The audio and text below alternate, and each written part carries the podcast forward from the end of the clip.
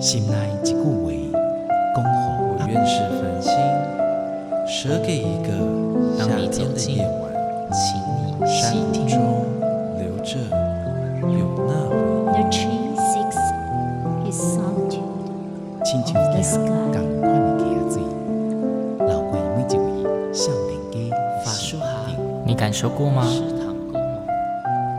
文字里所蕴含的温度。你看见了吗？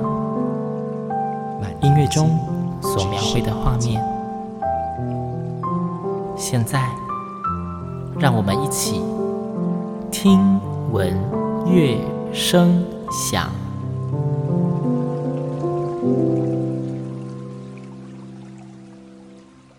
各位听众朋友们，大家好，我是新阳，欢迎收听今天的节目。新阳曾经跟大家分享由春和剧团带来的《旧旧欢喜鸳鸯楼》这部大型跨界音乐剧饗宴哦，相信应该也有不少听众朋友有亲临现场，并且想要多多的再认识一下春和剧团，所以我们今天再次的邀请到春和剧团的郎祖明执行长来跟大家介绍一下，在这个法定年纪已经满了二十岁成年的春和剧团。执行长好。各位听众朋友，大家好，新凯你好。今天来就是主要想要满足听众们的好奇心，因为其实应该有不少听众看了剧之后，对春和剧团可能有很多的好奇哦。那先请执行长跟我们简单的介绍一下创团的背景。应该是这样说啦，其实春和剧团之所以会成立，是因为当时郎祖云小姐其实演了非常多的戏剧、舞台剧哈。没错，可是他就一直在想说，与其一直在演别人的戏，因为他自己也希望能够有一些不一样的创作，尤其是他想要展现他的优势的部分，就是他会唱歌啊，就是其实，在台湾能演能唱的，在那个年代其实不多，对，真的不多。对所以第一个部分呢，他就希望能够自己创一个团，然后也希望跟更多不同的艺术家或创作者们合作。再来第二个是说，其实当年女性创团这件事情比较稍微少一点应，该是非常少。所以他也希望呢，能够以女性的角度来出发，作为这个剧本创作一个很重要的元素。所以当时他就决定要来成立这样的一个剧团。那他成立剧团呢，最大的宗旨，第一个觉得戏剧呢，它有一个很重要的是能够让大家开心嘛。对，所以喜剧还是春和一个很重要的基础。可是他的专长是，就是我们讲说，其实喜剧是难演的，喜剧演到最后其实就是悲的。所以我们的喜剧基本上是带有情感的，不是闹剧哦。喜剧跟闹剧是不一样的。对，闹剧它等于就是哗啦哗啦让大家笑，笑完就就这样。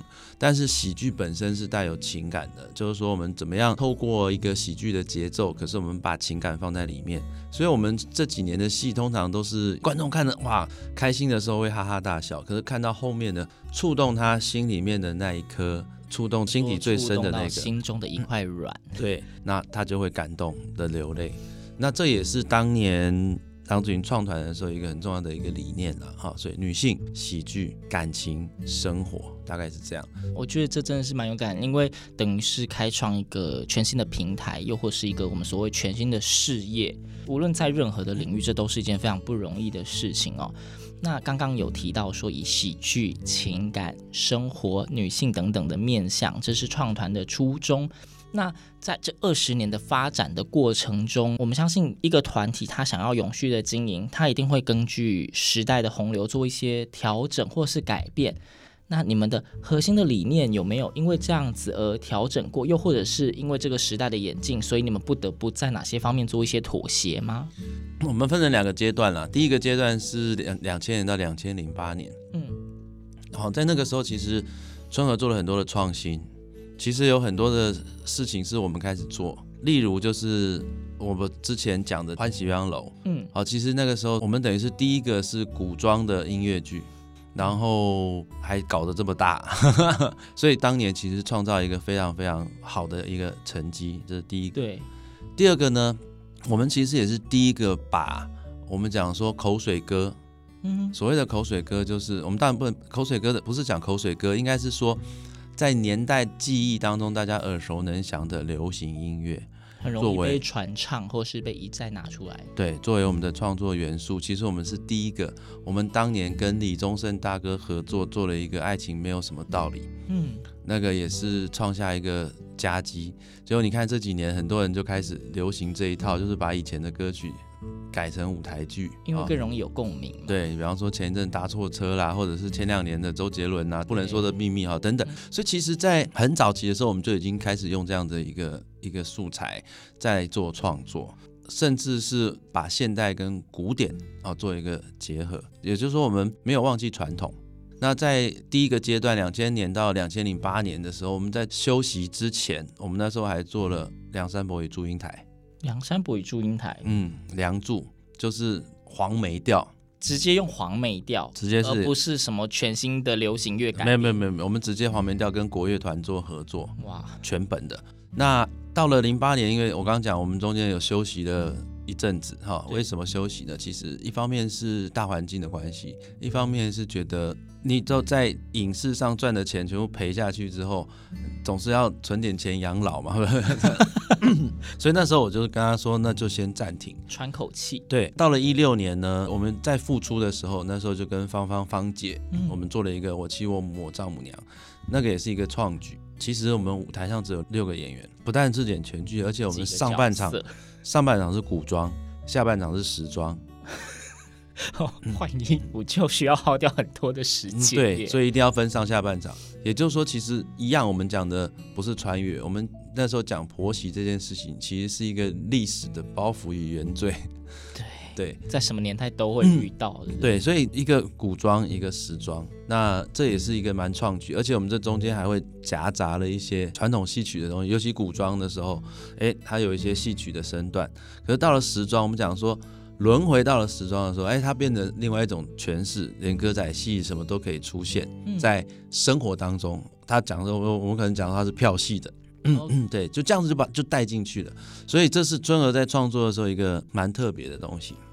然后像去年我们也做了一个创举，也就是说，其实，在休息的这八年里面，我们不是真的在休息了哈，我们也做了很多的影视的作品。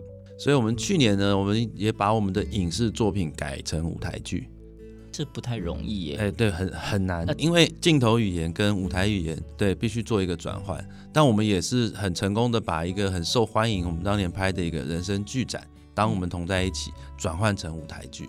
所以，这是春和一直在尝试做一些好的内容，我们如何重复的使用，或者是我们讲对多元形式，还有就创意这件事情来讲，有的时候它是一种组合。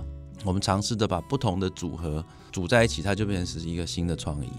所以这也是春和这几年一直在做的事。就像旧旧欢喜鸳鸯楼，我们也是把旧的这个题材、旧的元素，但是我们跟新的现代的内容做结合。我觉得古今的元素能够并存在一部作品里面，它本身就相当不容易，因为不同时代它可能连思考脉络都不一样。嗯就是如果没有真的经过非常缜密的策划，估计演到一半你就会逻辑错乱。对 对对。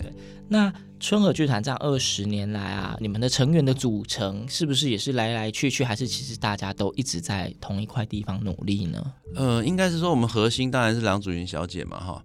那我刚刚讲说春和分成两个阶段，其实前半段我并没有参与。我那时候在别团，那一直到后半段的时候，我劝他就重新出发的时候，我才有参与。那春和剧团其实这几年除了郎姐之外，当然有很多我们早期一起合作的一些伙伴。演员的部分，我们还是看每一出戏的特色去找到合适的演员，但一定都有郎祖云嘛。哦，对，他毕竟就是这个团的核心人物。嗯，对。那再来呢？很重要的是，其实我们春和在这几年也一直都很注重培育新人，传承传承的部分。所以，我们其实不断的有在做训练课程。所以在我们的核心里面，除了郎姐之外，当然在制作行政就是我嘛。那我们还有一些固定的行政人员，啊，这些人是比较不变的。那变动的当然是演员，还有我们合作的一些设计者。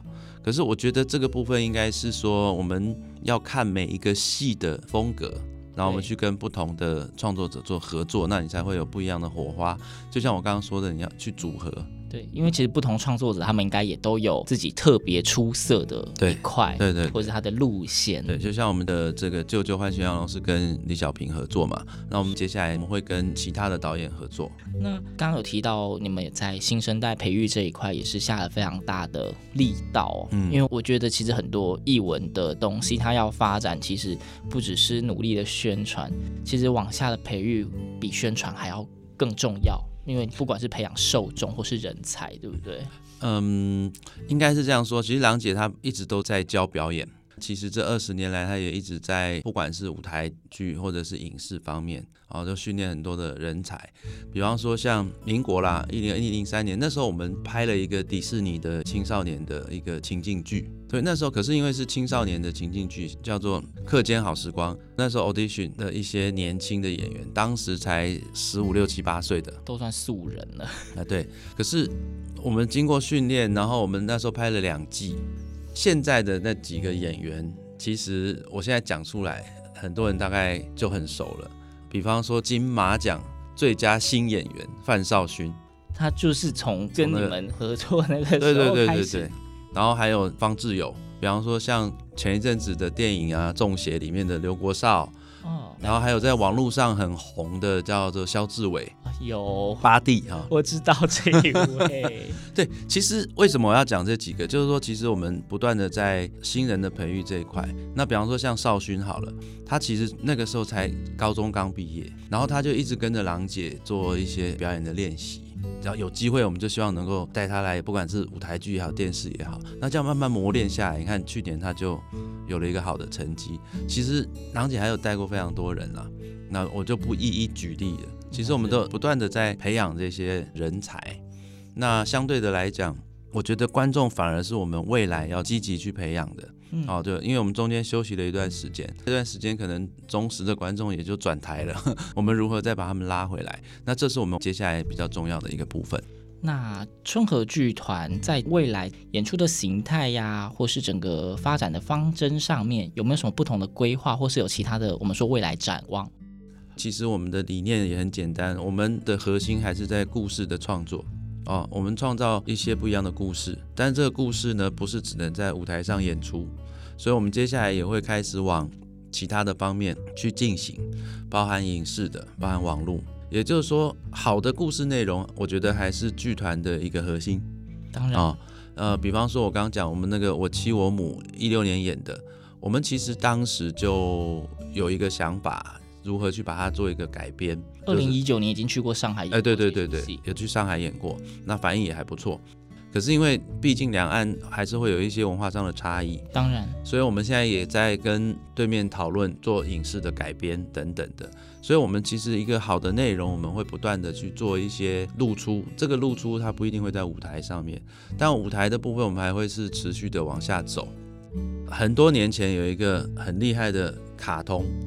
叫做叫做魔法阿嬷，哦，台制的动画有得过国际大奖，对对对对，对。那我们会用这样子的一个题材，因为他你看他讲的也是阿嬷，没错，然后也是情感，可是因为它是动画，你要如何去把它改编成舞台剧，其实是相当。我觉得很不容易耶，困难的一件事。因为动画其实，例如说很多画面会 focus 在人物的非常细微的表情，对，它在舞台剧上面会很难呈现。是，而且它里面还有动物哦。呃、你们要找人演动物，对，还是要训练真的动物？哎，找人演动物。对，我相信就是啊，好的作品啊，会它是很可以透过各种形式的不同的使用跟流传，要好的作品才行。嗯，它能够突破非常多的限制。好的团体也不会因为时间的洪流而慢慢的没落，因为他一定会找到非常多的方法可以与时俱进。那我们这一集的节目呢，就非常开心有郎祖珉执行长来跟我们一起分享春和剧团的成长史，呃，血泪史了哈，血泪史 不要这么说，成长史就是我们也知道春和剧团这个非常优秀的团体，他们除了在译文创作上面不遗余力之外，也花了非常多的心力在培养新生代的人才。那当然。一个好的剧团要能够继续生存，又或者是要不停的发展下去，以及艺文的产业想要能够蓬勃发展，各位听众都是不可或缺的一份子。需要大家一起关心、一起支持，这样子才会继续有更多的好作品可以让大家看到。那这一集的节目呢，我们就先到这一边。谢谢各位听众今天的收听，我们就下次再见喽。谢谢。不想念谁，我不想念我是谁。